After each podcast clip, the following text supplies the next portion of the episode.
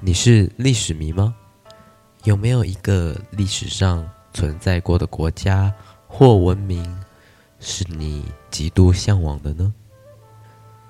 要是有时光机，你会选择回去有空中花园的古巴比伦，还是有金字塔风光的古埃及，又或者是富丽堂皇的古中国呢？这几个古文明在历史上都是举足轻重的角色，但是你能想象，如果有一个文明，无论是军事、经济，都远在他们之上，一个更加进步、充满奇幻色彩的国度是什么样子吗？你当然也可能觉得这是天马行空的幻想。可是历史上的名人却一再的提到他的名字。今天，让我们飞回古代，并结合现代发现的证据，来解开这个历史之谜——亚特兰蒂斯。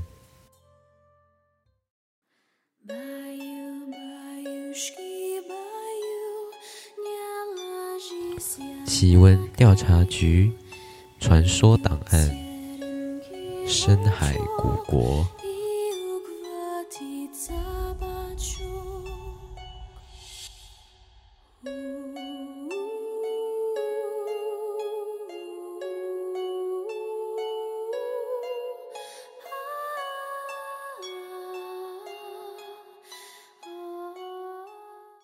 那首先，什么是亚特兰蒂斯？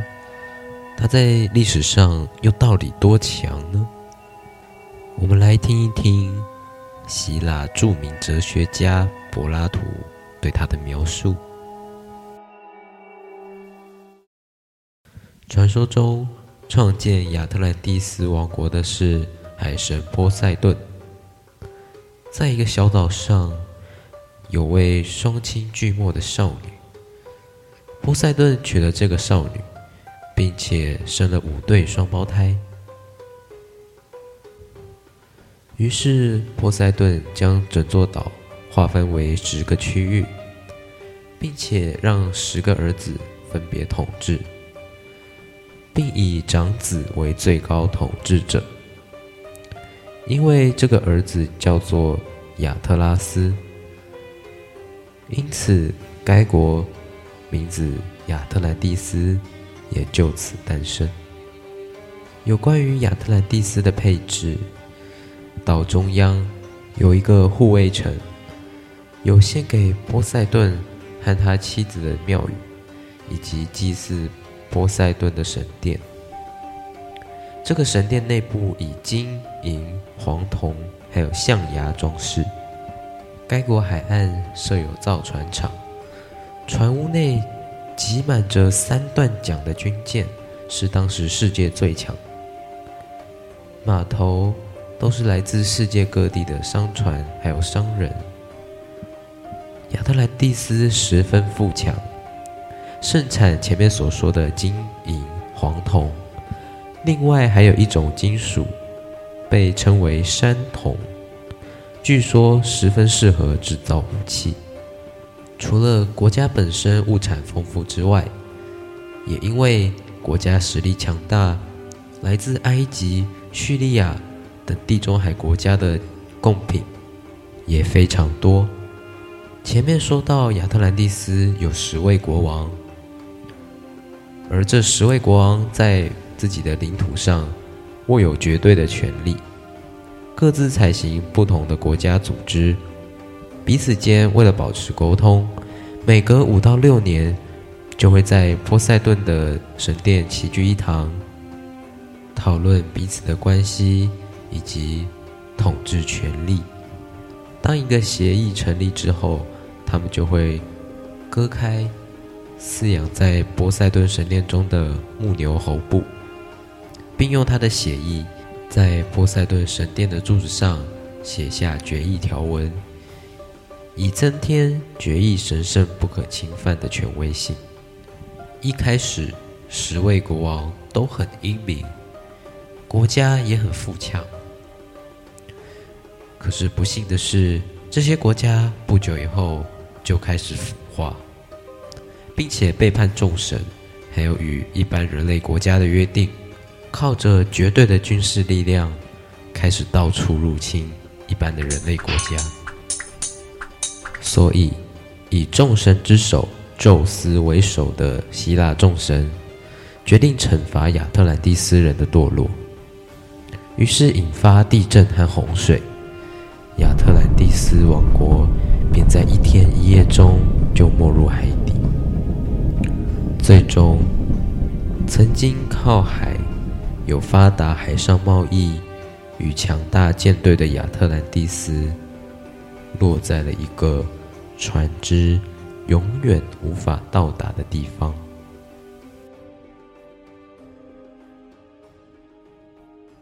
这个玄幻的故事。在这里戛然而止。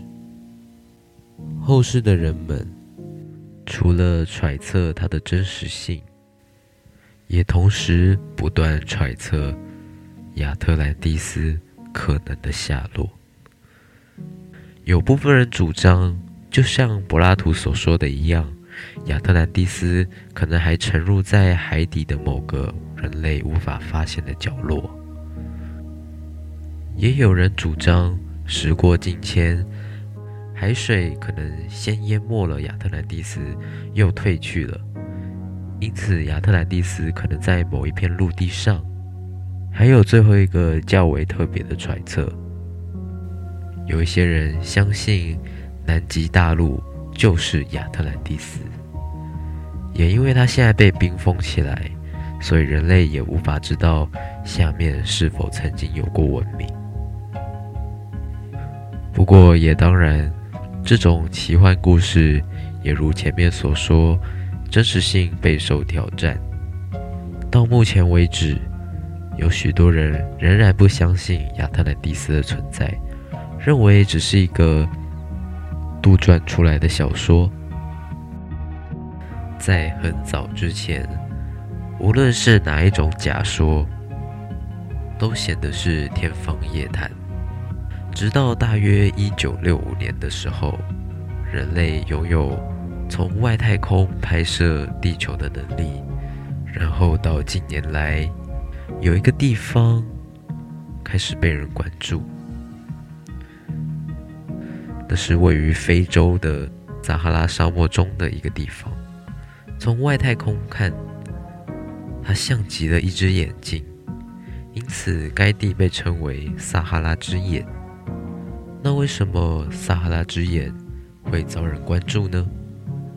原来，对于亚特兰蒂斯，他们城市的构造，据记载，亚特兰蒂斯是一个一圈又一圈构造的城市，并且连尺寸都相近的吓人。根据古代的度量衡计算，可以大概知道。当时人认为亚特兰蒂斯这个圆形城市的直径大约是二十三点四九公里。那撒哈拉之眼呢？圆形的部分直径大约二十三点五公里，是不是非常相近呢？除了尺寸的大小刚好差不多之外，连附近的地理环境也与记载相似的惊人。根据书中记载，亚特兰蒂斯北方是青山，南方则就是一望无际的海洋。而观察撒哈拉之眼的位置，它的北方至今有明显的山脉，而南方虽然已经变成沙漠，但是沙子的走向明显像是曾经有过水一样，仿佛一万多年前。这个地方还是海洋。另外，同样是根据书中记载，亚特兰蒂斯的位置位于直布罗陀海峡对面一个岛的隔壁。由现今位置判断，直布罗陀海峡对面的岛可能指的就是非洲大陆。但是因为前面所说，非洲大陆可能数千、数万年前还是海洋，也就是说。现在，在陆地上的撒哈拉之眼也可能就是亚特兰蒂斯之前可能看起来像是非洲大陆旁边的一座小岛。这种感觉可能就有点像台湾的金门马祖那种大陆岛。一旦海平面下降到一个高度时，大陆岛就会看起来像原岛屿的一部分。另外，讲到柏拉图提到的矿产，其中最特别的，无非就是那个叫山铜的神秘金属。这个就必须讲到现代，现在的撒哈拉之眼，隶属于非洲国家毛利塔尼亚，它是非洲上矿产第二大的国家，其中大量出产金、银还有铁。其中金银符合亚特兰蒂斯的描述。那前面说到山铜是十分适合制造武器的矿物，也就是说，如果山铜就是铁的话，矿物的出产与亚特兰蒂斯又恰巧一样。另外，毛利塔尼亚这个小国家。他们述说自己国家的历史时，说到他们的第一代君王，名字叫做亚特拉斯。这个名字要说是一种巧合，也未免真的太巧了吧。另外，说到淹没亚特兰蒂斯的大洪水，其实很多其他的书籍都有记载。像是圣经中的诺亚方舟，中国的上古神话，也都有大洪水的记录。也就是说，可能历史上的某一刻，真的有大洪水影响全世界。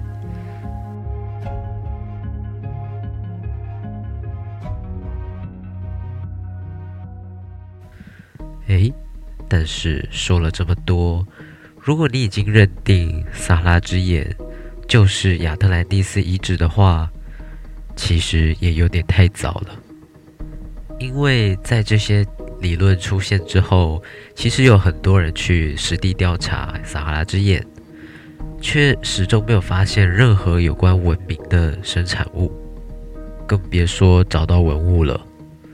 照理说，亚特兰蒂斯相较于同期的文明，应该有更高的科技技术，要制造一些可以留存万世的东西，也一定不难。那当时的希腊雅典都有留下文物，可是为什么亚特兰蒂斯没有呢？如果撒哈拉之眼真的是亚特兰蒂斯的话，而且根据考古学家的推测，海平面在亚特兰蒂斯的时代。最高的时候也可能比现在还要低，所以以当时的海平面，要真的完全淹没现在的撒哈拉之眼，也十分困难。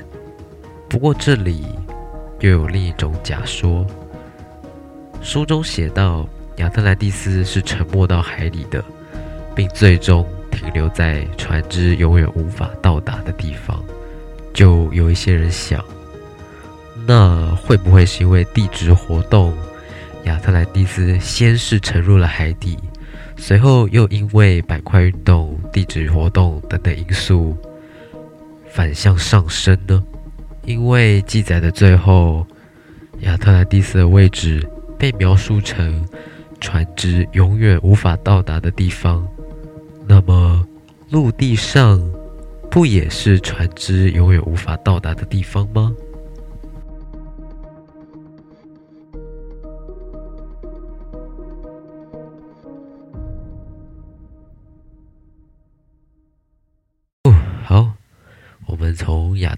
斯回来了。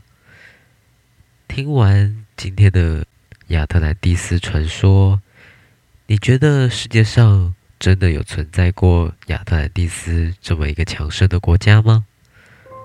你相信这样的古文明会出现在历史的舞台上，却不留下一丁点痕迹吗？呵呵，解开这些事情的谜底，也许只有哪天时光机的出现，我们才能真的知道答案吧。那今天的传说档案就调查到这边。喜欢奇闻调查局，欢迎继续追踪。每周会给你带来不一样的奇幻故事。我是石侦探，我们下次再见，拜拜。